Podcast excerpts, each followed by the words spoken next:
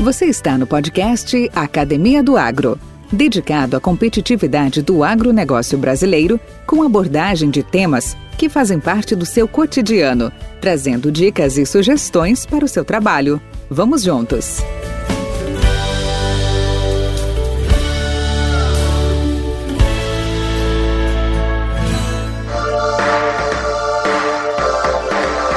Milton Jung, em seu livro, cita: O rádio este senhor de mais de 90 anos soube como pouco assimilar as novas tecnologias, mantendo um público cativo e conquistando novos ouvintes onde quer que eles estivessem. Da dona de casa ao alto executivo, diariamente milhões de pessoas sintonizam a emissora preferida em busca de notícias, informações ou mesmo de uma palavra amiga. Presente na internet hoje, é possível interagir com os apresentadores por e-mail ou telefone, aumentando a proximidade entre o locutor e o seu público. Neste episódio, vamos conversar com o locutor e comunicador de rádio Divino Ronaldo, profissional eclético que gosta de desafios e não teme mudanças e nem a modernidade, sempre muito confiante em seus instintos e no seu empreendedorismo. Além de contar sua trajetória, ele irá expor o dia a dia em uma grande emissora, suas lendas, histórias e aqueles que circulam nos batidores deste ágil, poderoso e essencial veículo de comunicação. Podcast Academia do Agro. Boa tarde, meu amigo Divino Ronaldo. Boa tarde, Valdir. É um prazer enorme estar com você depois de tantos anos sem te ver e sem falar contigo. Recentemente voltamos a nos falar e é um prazer muito grande. Você é uma pessoa que eu admiro muito. Puxa vida, muito obrigado. Agora, quando você fala muitos anos, eu já começo a me sentir velho. Não, faz um tempinho atrás, né? Uns 15, 20 anos que a gente não se, a gente não se fecha, como diz lá no, no Rio Grande do Sul amado. Lá quando tem uma batida, você sabe que deram uma fechada, né? Então, Isso, eu já, é, eu já vi essa expressão. Já ouviu esse, esse termo, né? Cara, muito bem-vindo. É uma satisfação também muito grande contar contigo aqui na, nessa arena do, da Academia do Agro e, e vejo, vejo a sua participação assim, de, de, de, de, muita, de muito interesse e de muita importância, porque tudo aquilo que a gente uh, relata uh, ou, abra, ou aborda sobre comunicação, comunicação rural, como, como chegar ao produtor, como levar mensagem ao produtor, como falar com o homem do campo, é, é, é de fundamental importância não só por aquilo que representa o agro, mas principalmente por ser um meio de comunicação muito forte. E você está é, inserido, você é um dos, um dos especialistas, um dos pioneiros de rádio no nosso território aqui, e, e eu gostaria muito de ter e que contigo um papo onde a gente pudesse compartilhar as suas experiências, as suas, os seus episódios, a sua, a sua trajetória com esse grande público que é o, o, o, a turma do rural, o pessoal, o pessoal do campo. Tá? E para começar, eu já tinha até te antecipado um pouco o nosso, o, o nosso briefing, né? vamos chamar assim, mas eu gostaria que começasse contando um pouco de você, para que os nossos ouvintes pudessem te conhecer, conte um pouco da sua vida, quais seriam os principais capítulos da sua autobiografia. Bacana. Eu nasci em Rio Verde no ano de 1966 é, de uma família muito humilde, de uma família muito pobre.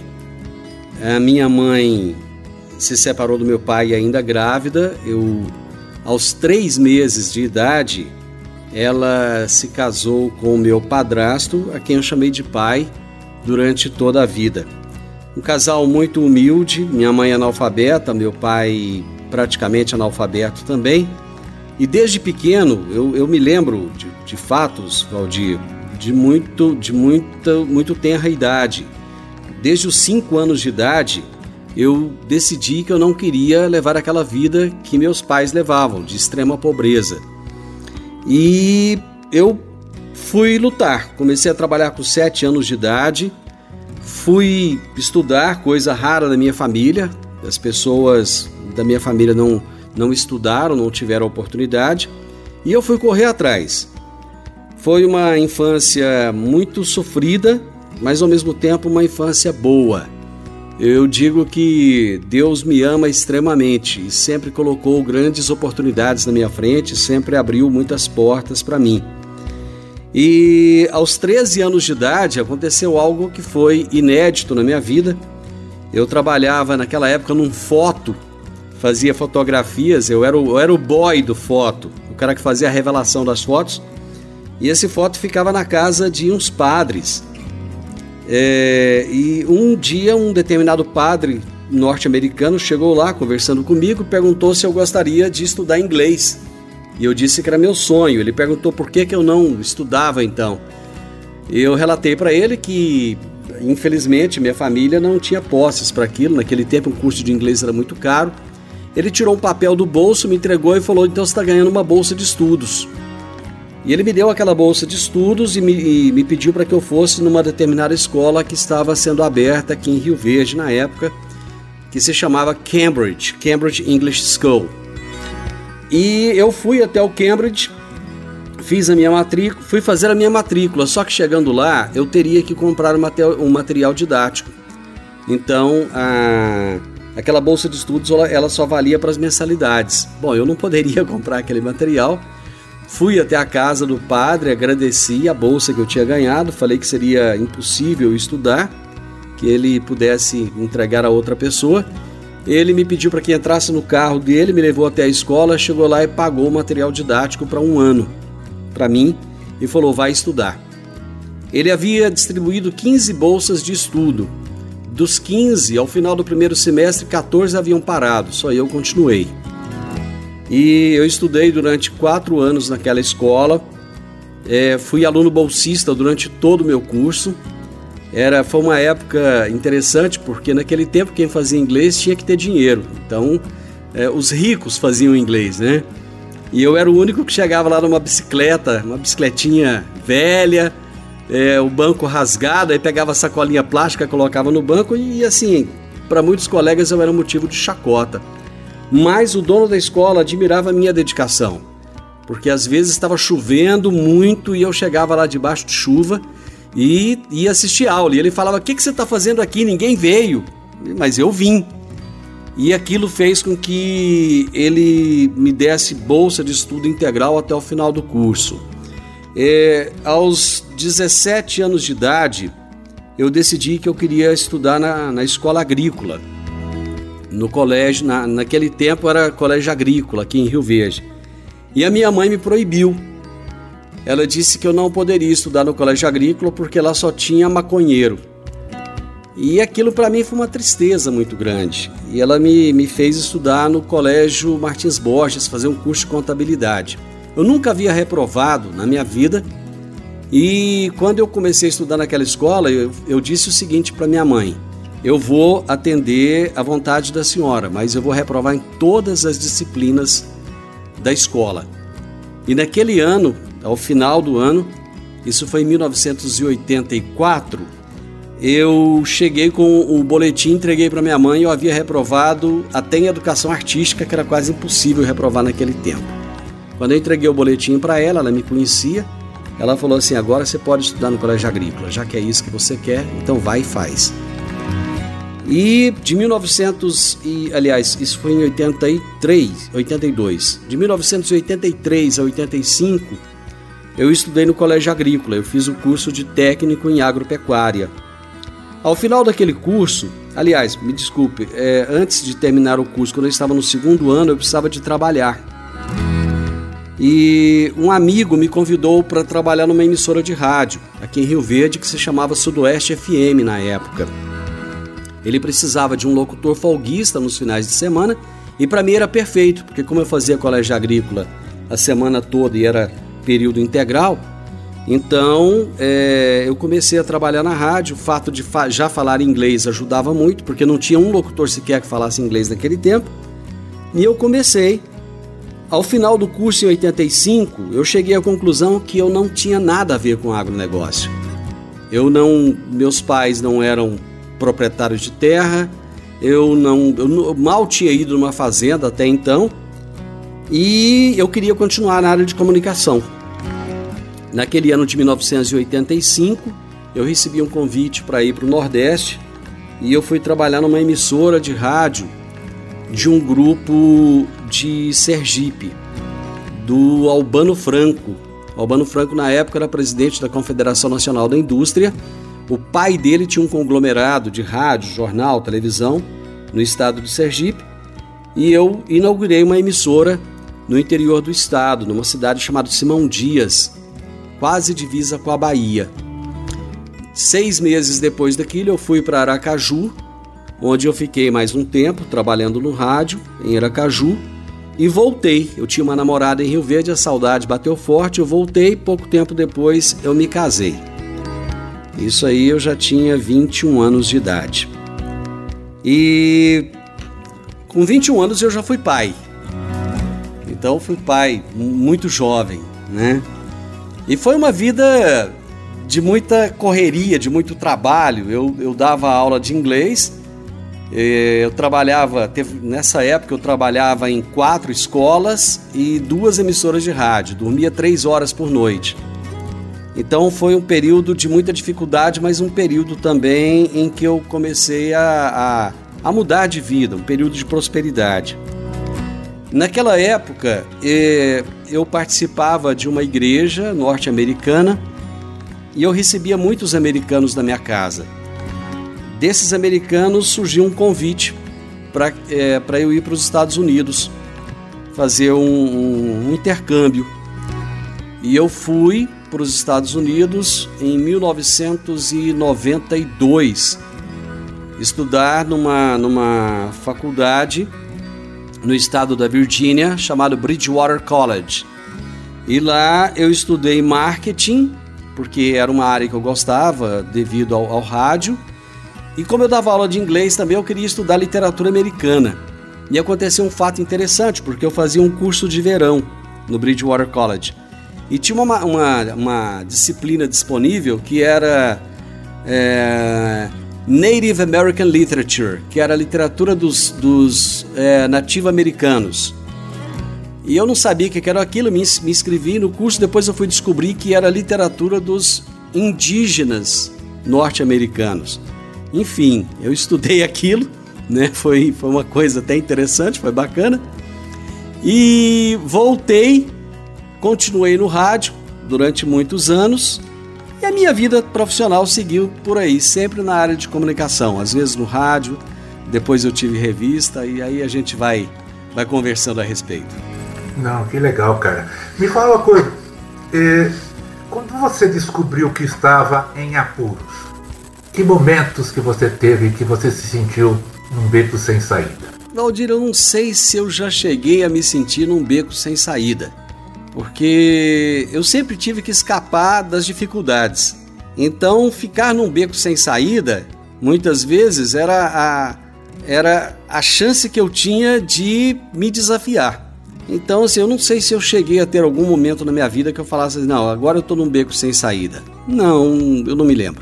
Tá. Você, você comentou a sua, a, a, a, a, sua, a sua breve história, mas você é um radialista, você é um locutor, você é do meio de comunicação Sim. rádio. Uh, eu Sim. acho sempre que é interessante a gente ter uma abordagem sobre como tudo começou. O que levou você, radialista, a buscar esta ferramenta como forma de propagação de ideias? Bom, inicialmente, como eu te disse, o fator foi a necessidade de trabalhar. Precisava de ganhar dinheiro, precisava de fazer alguma coisa. O dia que eu recebi o convite para ir trabalhar no rádio, a minha resposta foi: olha, eu não sei fazer isso. Eu não sei falar em público, eu era de certa forma tímido, mas eu tinha a vantagem de falar inglês. E o, o, o amigo, na época, o Valdir Alves, me disse: Cara, você fala inglês, vai lá e faz. E eu fui e fiz. E comecei por uma questão de necessidade. E depois aquilo se transformou numa paixão. O rádio virou uma paixão na minha vida. Era um jeito de me expressar, um jeito de falar com as pessoas. Era um jeito, é, o rádio me deu voz. Eu acho que é, essa é a expressão correta.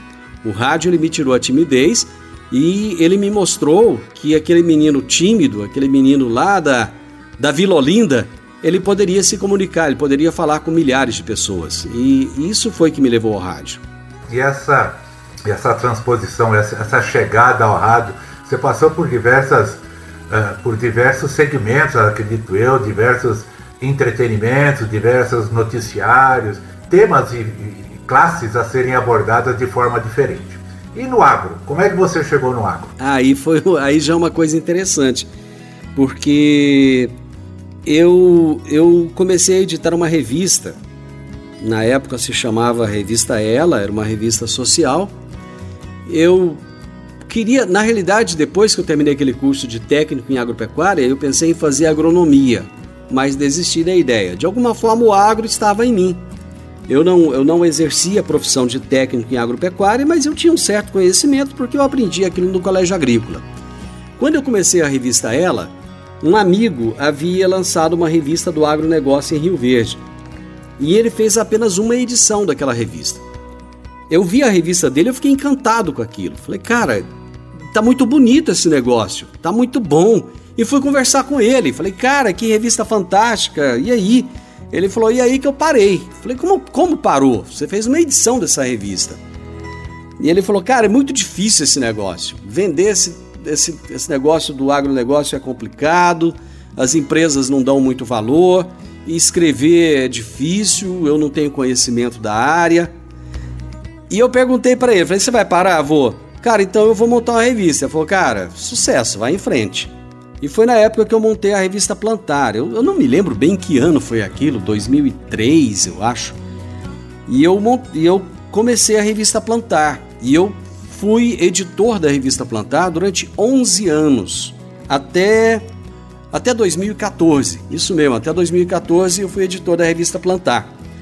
Na época eu tive que deixar a, a revista porque minha esposa teve um problema de saúde mas enfim, quando eu deixei a plantar, ela era uma das principais referências em, em revistas no Brasil. Eu já, eu já fazia, em 2014, eu já fazia parte do pool de imprensa da AgriShow. Já há cinco anos eu estava ali com os principais jornalistas no pool de imprensa. Era um grupo seleto de jornalistas convidados para o pool e eu era um deles. E eu olhava aquilo tudo acontecendo e falava: Meu Deus, eu não tinha noção de que isso ia acontecer. De repente eu estava publicando lá artigos de, de, pesquisadores da Embrapa, eu estava. O que eu faço no rádio hoje, eu estava fazendo na revista. Então, aquilo foi uma coisa que, que eu gostei muito, me marcou e era sempre fácil de eu fazer porque eu tinha a referência do que eu aprendi no colégio agrícola. Então, muitas vezes, quando alguém estava falando de determinados assuntos, eu me lembrava de alguma coisa lá de trás. Até que eu parei em 2014, quando a minha esposa é, estava com câncer, e foi um longo tratamento. Aliás, ela ainda está em tratamento, foram sete cirurgias ao longo desse período, e eu fiquei afastado do agronegócio.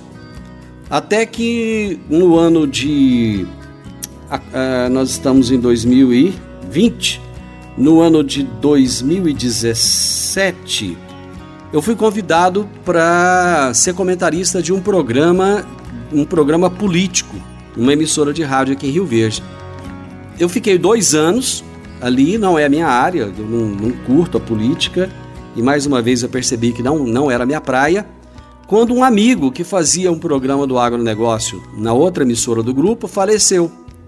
E eles lembraram de mim, me chamaram, perguntaram se eu queria fazer o programa. E eu comecei a apresentar aquele programa, isso em 2019. E ali eu fiquei um ano. Eu fiquei de junho de 2019 a junho, a 29 de abril, 29 de maio, desculpa, de 2020, apresentando aquele programa. É, por circunstâncias diversas, eu deixei a emissora, deixei o programa e atualmente estou na Rádio Morada do Sol FM em Rio Verde apresentando um programa chamado Morada no Campo, em que todos os dias eu tenho um entrevistado diferente falando a respeito de um determinado assunto de interesse do produtor rural. Podcast Academia do Agro. Como você abordou, uh, uh, você comentou sobre produtor rural, eh, te pergunto, qual a importância do meio rádio para o meio rural? E quais são seus desafios atualmente? Essa é uma pergunta muito bacana, Valdir.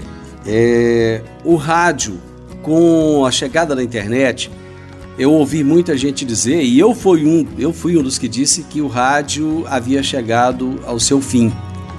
Eu previa naquele momento, quando a internet começou a se popularizar, a banda larga começou a se popularizar, eu previ que o rádio iria acabar, assim como jornais iriam acabar, e que a televisão é, iria se transformar.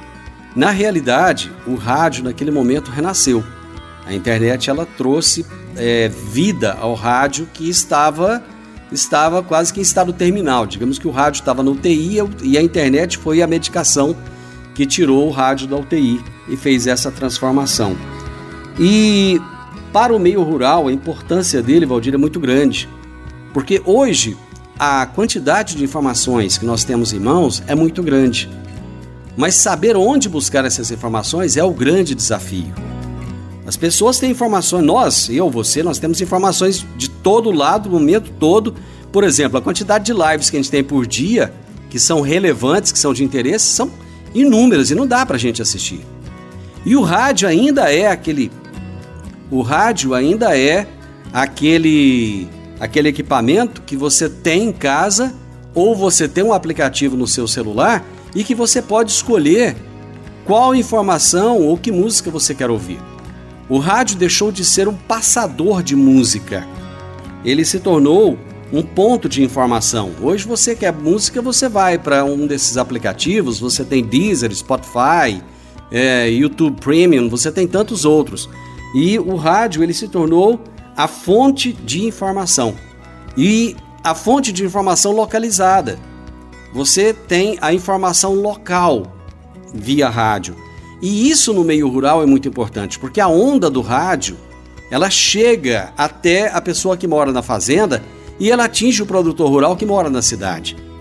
Então, é de extrema relevância quando eu levo um, um engenheiro agrônomo, por exemplo, no meu programa, e ele vai falar de determinado assunto que daqui a pouquinho o produtor manda um WhatsApp e fala assim: puxa vida, essa informação me ajudou de alguma forma.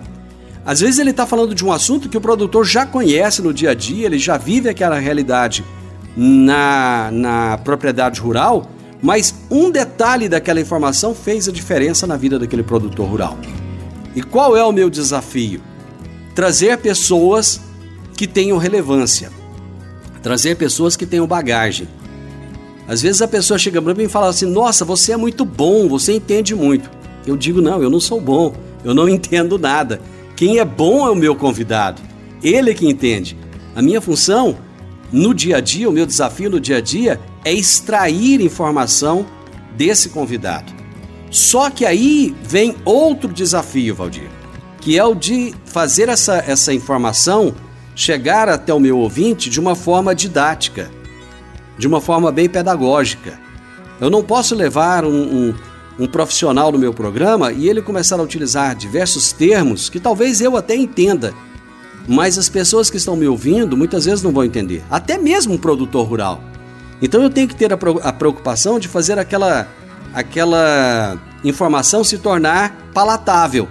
Ela tem que chegar aos ouvidos das pessoas e eles têm que entender. Muitas vezes eu até falo para o meu convidado, falo assim, trocando em miúdos, vamos, vamos traduzir o que você disse? Em palavras que todos entendam? Aí você pode até me perguntar: puxa vida, mas quem está ouvindo o seu programa não é o produtor rural, não é o engenheiro agrônomo, não é o veterinário, o zootecnista? Sim, também. Mas eu tenho um pequeno produtor rural que está ouvindo. Eu tenho simpatizante do agronegócio. E uma das minhas missões, enquanto comunicador do agro, não é simplesmente trazer informações referentes ao agronegócio, mas é fazer um trabalho de conscientização das pessoas do que é o agronegócio, da importância do agronegócio, de quem é o produtor rural, que muitas vezes é muito mal compreendido na sua atividade. O meu papel, mais do que informar notícias técnicas, é fazer todos os dias aquele trabalho formiguinha de mostrar que o produtor rural é um cara do bem, é um trabalhador que está colocando comida, que está colocando alimento na mesa das pessoas. Bacana, bacana. Cara, fala pra mim, o seu programa, o que seu programa ou a, a, os seus episódios no passado recente, até para facilitar a lembrança, é, fez por algum ouvinte ou fã, ouvinte do seu programa, que você não esperava? Cara, você me pegou, hein? Algo que te surpreendeu. Eu falei, cara, olha. Essa era a pergunta que eu não esperava. Olha, eu, eu tentei me preparar de a muitas formas, mas essa aí. Final ainda, essa aí eu não, essa aí eu não, não, não pensei. Não, é, é, Bom, eu vou te contar um fato, um fato bacana que aconteceu recentemente de uma dona de casa. uma dona de casa que não tem nenhuma ligação com agronegócio, não tem nenhuma ligação com o meio rural. Ela é uma, uma, uma senhora casada que mora em Rio Verde e que me mandou uma mensagem que eu achei aquilo muito bacana, cara. Ela falou assim: olha, o seu programa ele me traz alegria no dia a dia. As informações que ele traz para mim é, me ajudam.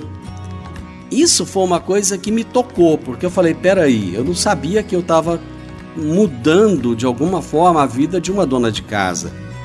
E num outro dia eu estava numa padaria aqui da cidade, eu e minha esposa, fazendo um lanche à noite, e passou uma moça com a mãe dela, com um uniforme de uma empresa que não tem relação com agro também, e ela me abordou.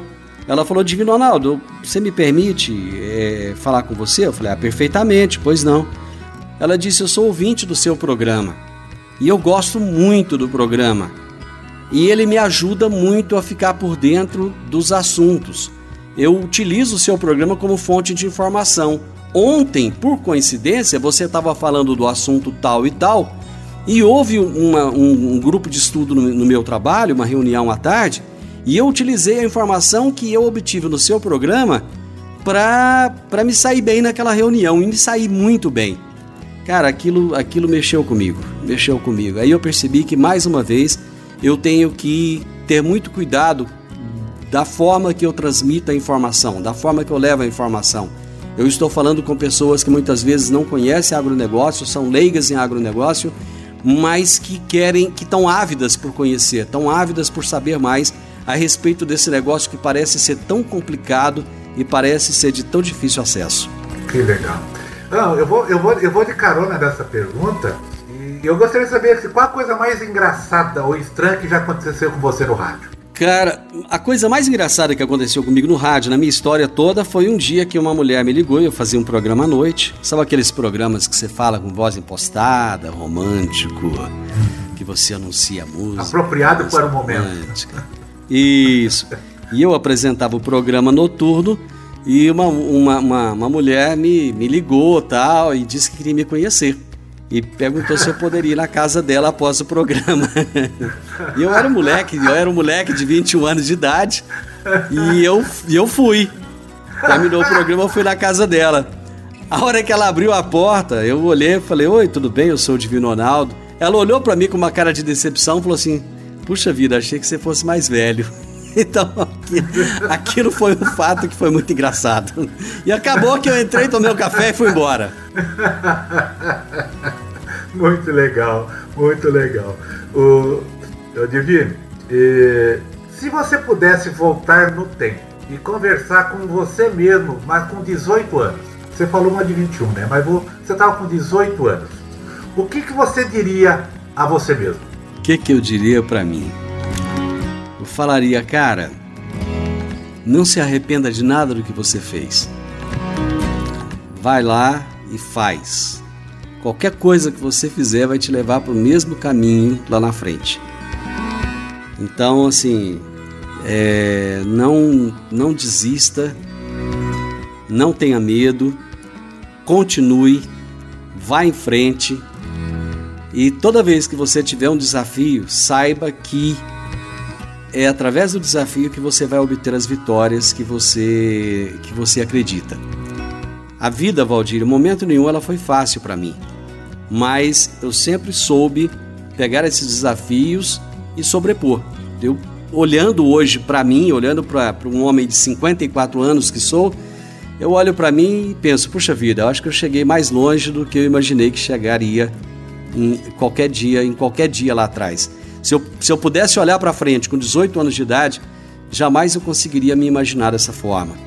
Eu não sou um homem de muitas posses financeiras, não sou um homem um, é rico, digamos assim, financeiramente. Mas eu tenho uma família maravilhosa. Eu criei quatro filhos. Desses quatro filhos, três é, se formaram. Um que não quis é, fazer um curso superior, ele é empresário, ama o que faz. Eu tenho um filho economista, um filho engenheiro e um filho médico. E tenho uma esposa que tem muitas habilidades e que é uma mulher que eu admiro muito. Então eu sou um homem extremamente feliz extremamente realizado e extremamente abençoado na minha vida. Quem são seus melhores amigos? Cara, eu tenho, eu tenho alguns melhores amigos. Eu tenho, eu tenho uns três ou quatro melhores amigos.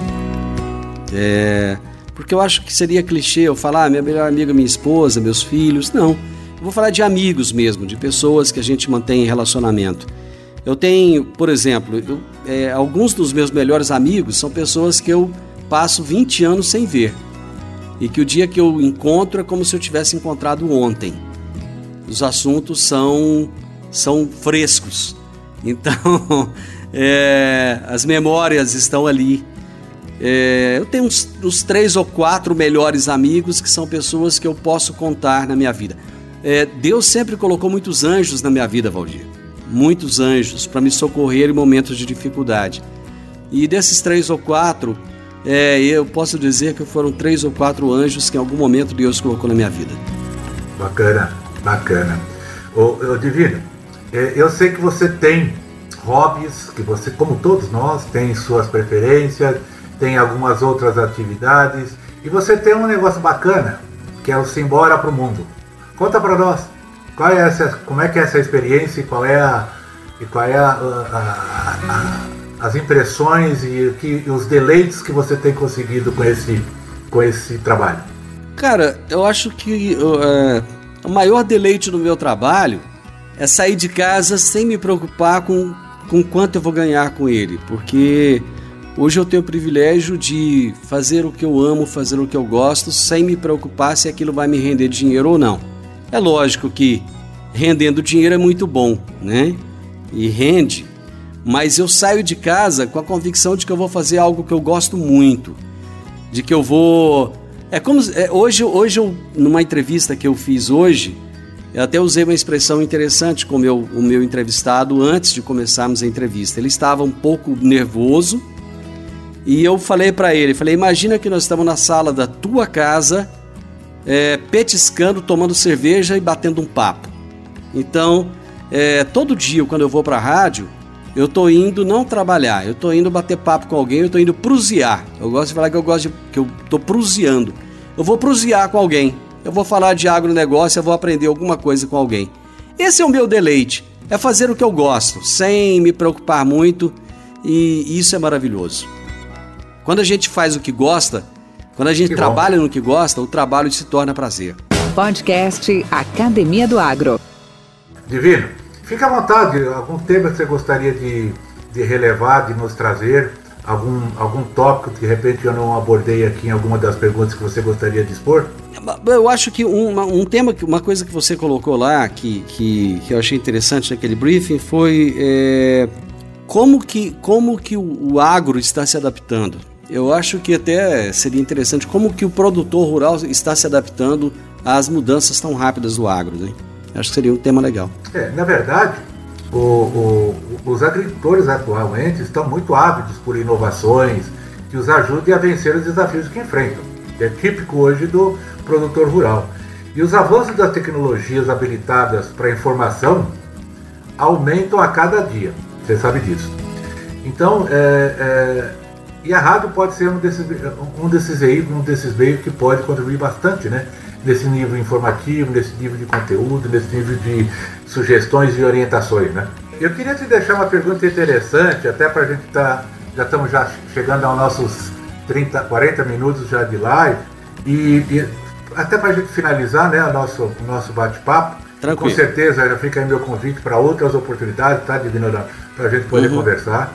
E eu sei que você já me convidou também para o seu, para o seu uhum. programa. Está tá de pé o convite, vou aceitá-lo. Vamos só agendar um melhor momento aí, tá? E, mas assim, uma pergunta que eu, queria, eu tenho feito para alguns entrevistados e eu gostaria de fazer para ti também. Bacana. Em termos de pandemia, se você puder, se você pudesse fazer algo ou tivesse o poder de fazer algo para melhorar a saúde e os cuidados de saúde nas áreas rurais aqui de nosso estado de Goiás, o que você faria?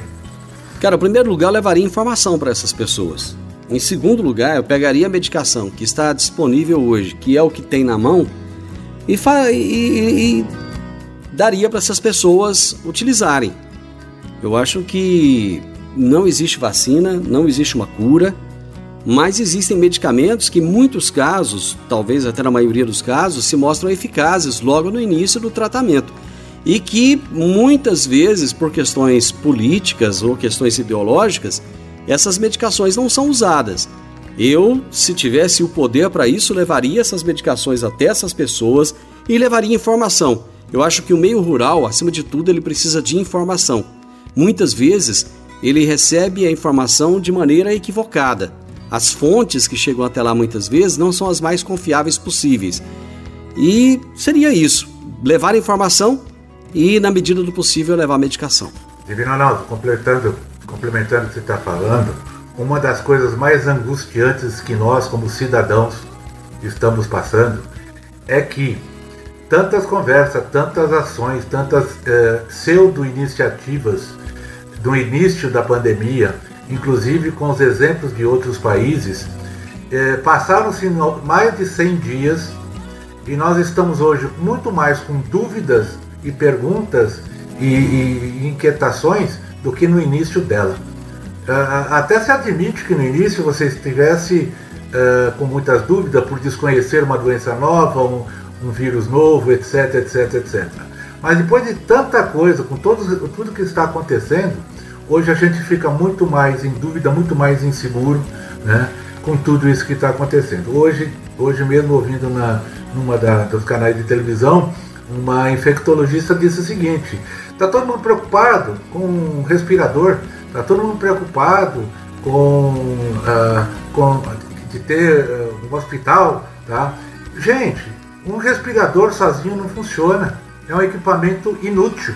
Se não tiver cabeamento de oxigênio, de, de, de gás, de, fa de fazer toda, toda a parte elétrica e eletrônica, se não tiver uma sala de UTI, não vale nada. E outra, se não tiver quem possa habilitado para mexer com isso, médicos, enfermeiros, extensionistas, intensivistas.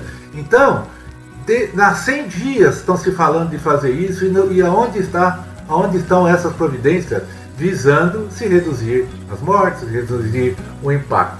Então, o que eu digo? É, a, a angústia que se dá pela, pela crise, pela, pela pandemia, ela é, por si só já é dolorosa, porque ela vai levar a gente mesmo. Agora, o duro é que tudo que esse pessoal faz, os nossos governantes, os nossos líderes, a própria sociedade médica, é, é, se tornou incapaz, né? Incapaz de poder dar pelo menos um alívio, né? Para, para nós da população. É isso, Divino. Mas o que você falou é uma grande, é uma grande verdade. E eu vou até fazer um, pare, um, um paralelo com a agricultura, é, do que você disse.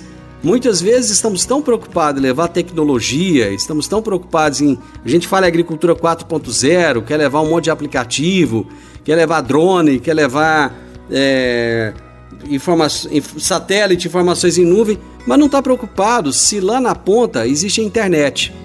Por exemplo, se na propriedade rural tem a internet. Ou se o produtor rural está apto a lidar com tudo aquilo. Então o que você disse é mais ou menos a mesma coisa às vezes estão preocupados com um determinado ponto, é, os investimentos são colocados de forma equivocada e por interesses, muitas vezes por interesses. O que nós precisamos na realidade é de mais amor ao ser humano. Em tudo que a gente vai fazer, Valdir. Se nós colocarmos amor ao ser humano, você pode ter certeza, é, as, a, a vida das pessoas será diferente, seja na fazenda, seja na cidade. O que está precisando é de mais humanidade. Nós estamos precisando de mais humanidade. O ser humano, ele está muito egoísta. O ser humano, ele cuida muito de si mesmo, dos seus próprios interesses. Ele está muito voltado para o seu próprio umbigo e muito menos preocupado com a humanidade. Essa é a questão. Esse é o meu ponto de vista. Divino Ronaldo, obrigado aí pela, por essa oportunidade. Foi muito bacana conversar contigo. É, como disse, reitero o convite. Aqui é, é um espaço livre e aberto para a gente poder levar essas mensagens, fazer essas reflexões, dar as nossas opiniões e com certeza isso aí vai, vai, vai encontrar eco em muita gente, em muitos ouvintes, né? Uh, contrários ou não, faz parte, né? O contraditório faz parte da vida, isso é importante que tenha mesmo. E, e aí, deixa aí para ti sua mensagem de fechamento, tá? Valdir, a minha, a minha mensagem é de esperança.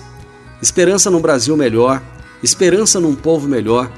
Nós vimos ao longo das últimas décadas uma transformação desse país e uma transformação do meio rural também, uma transformação da agricultura, principalmente nas, nas, nos últimos 20 anos.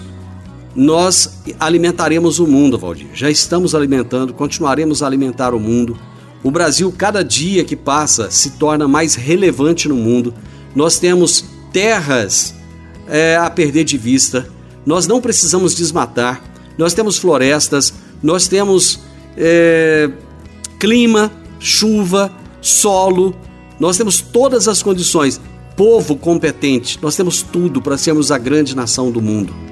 Então, temos que ter esperança. Se nós não estamos com os melhores políticos, seja agora ou nas últimas décadas, mas temos que ter esperança.